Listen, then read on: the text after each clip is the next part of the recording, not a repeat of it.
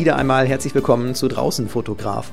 Heute mit einer etwas äh, auch für mich besonderen Folge. Und zwar bin ich immer grundsätzlich daran interessiert, auch so die Sichtweisen von anderen Fotografen mal zu erfahren und wahrzunehmen, weil ich finde, man kann eine ganze Menge immer daraus lernen und sich auch inspirieren lassen.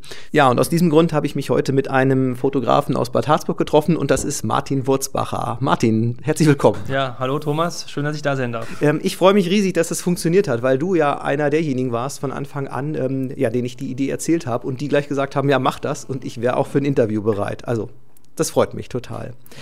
Wir haben uns ja über Instagram kennengelernt. Das ist jetzt, äh, glaube ich, ungefähr so ein, so ein Jahr her. Und du weißt, glaube ich, auch von mir, dass ich ein Riesenfan deiner Bilder bin. Ähm, wenn du selbst deine Bilder beschreiben solltest, könntest du das? Wie würdest du das tun? Ja, ähm, also ich habe schon so eine gewisse Herangehensweise, wenn ich fotografiere. Ähm, und ähm, besonders wichtig ist mir, wenn ich Fotos mache, ähm, erstmal den Ort erkunden. Ich, ich schaue mir den Ort von verschiedenen Positionen und Perspektiven an und wenn ich dann so einen Platz gefunden habe, wo ich sage, hier möchte ich gerne das Foto machen, ist besonders Komposition wichtig im Bild, dass ich schaue, wie schaue ich mir das Bild auf, baue ich das Bild auf. Ähm, sprich Drittelregelung, goldener Schnitt, ähm, Linienführung und so weiter. Das sind alles Sachen, die ich dann, dann beachte. Du machst Landschaftsbilder und was, wofür bist du fotografisch noch zu haben?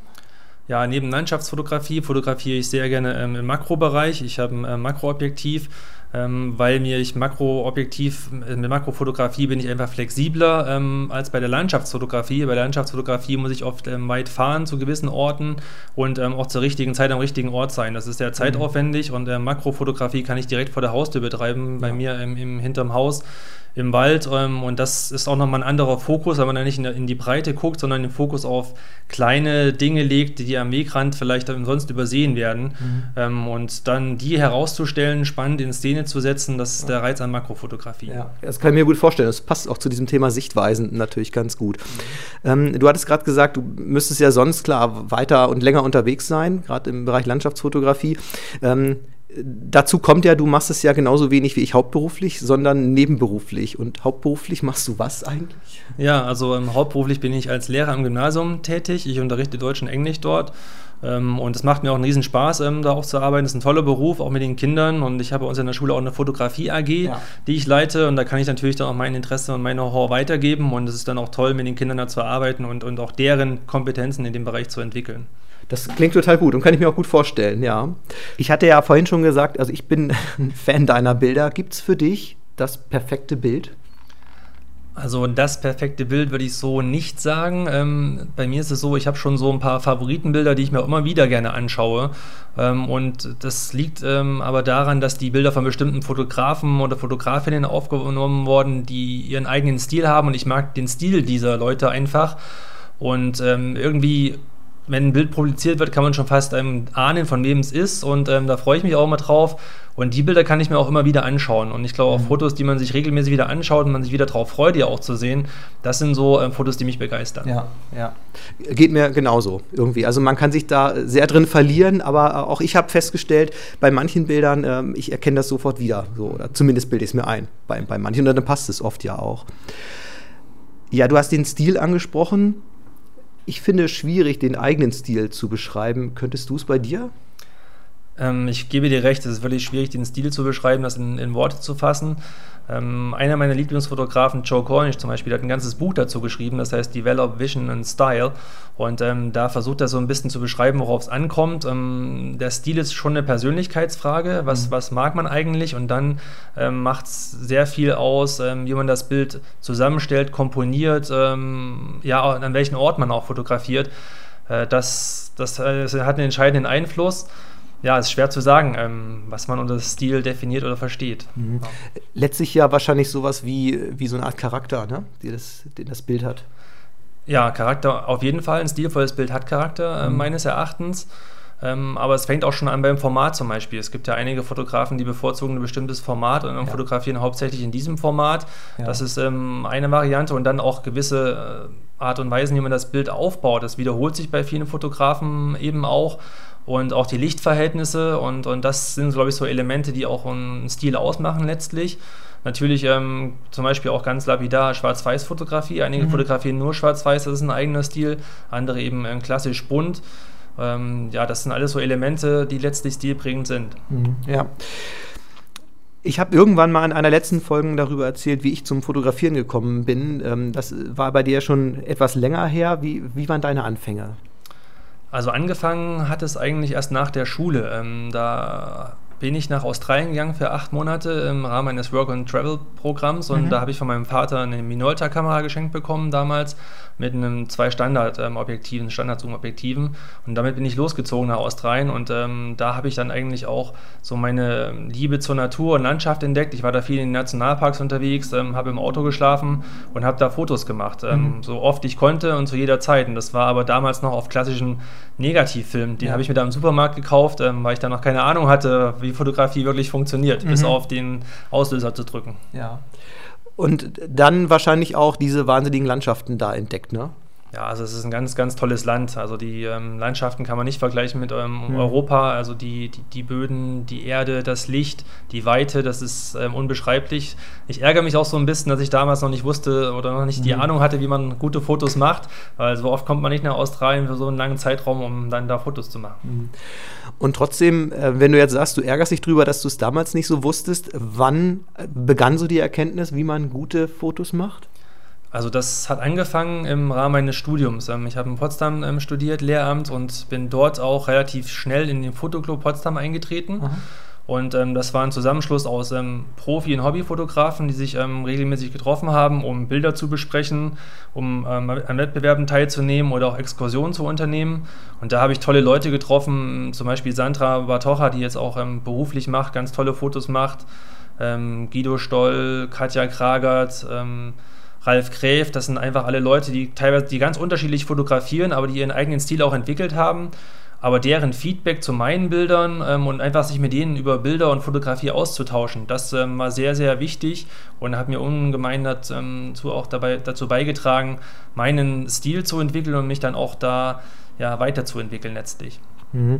Du sagtest ja dann äh, vorhin schon mal, aber das haben wir, glaube ich, nicht aufgenommen. Also hättest du das schon in Australien gewusst, was du da gewusst hättest, dann äh, wäre aus deinen Bildern noch mehr rausgeholt gewesen.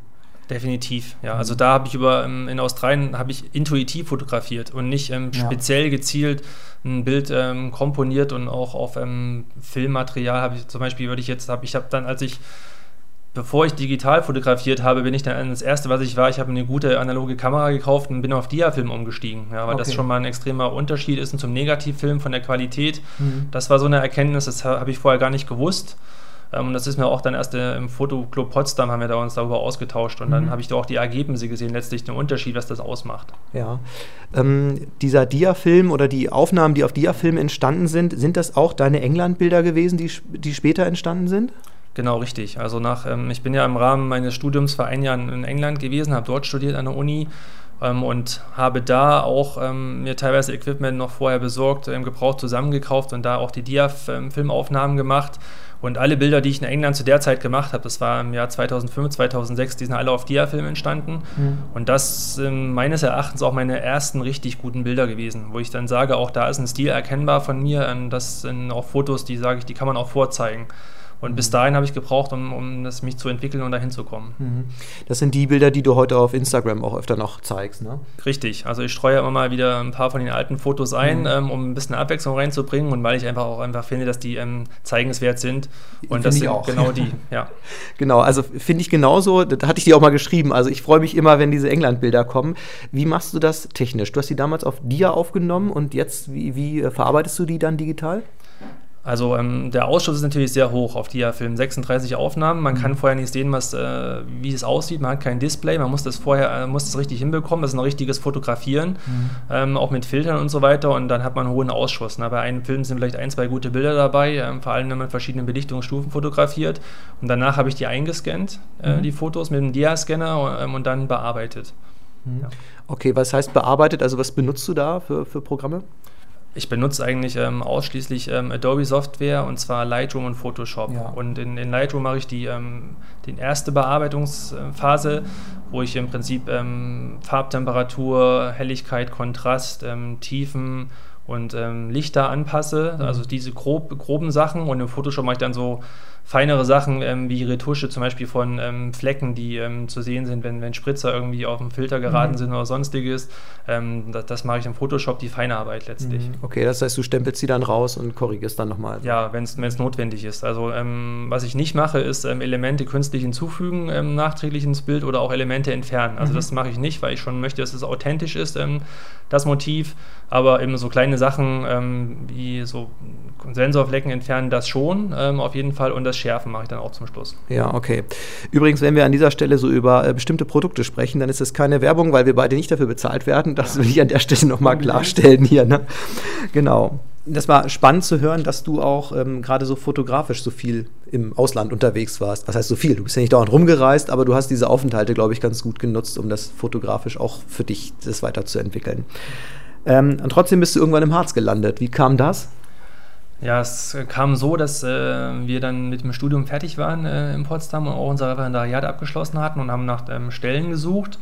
Ähm, und ähm, in Potsdam hätte ich anfangen können zu arbeiten. Meine Frau hätte ähm, eine Vertretungsstelle in Berlin gehabt.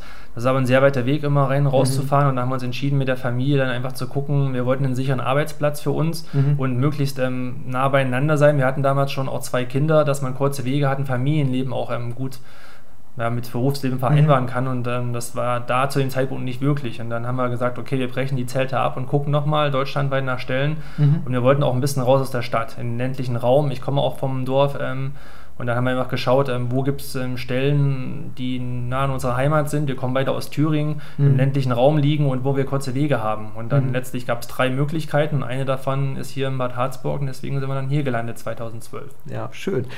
Thüringen ist ja landschaftlich sehr reizvoll. Und jetzt bist du auch in einer reizvollen Landschaft gelandet im Harz. Dann hast du den Harz wahrscheinlich für dich so entdeckt fotografisch.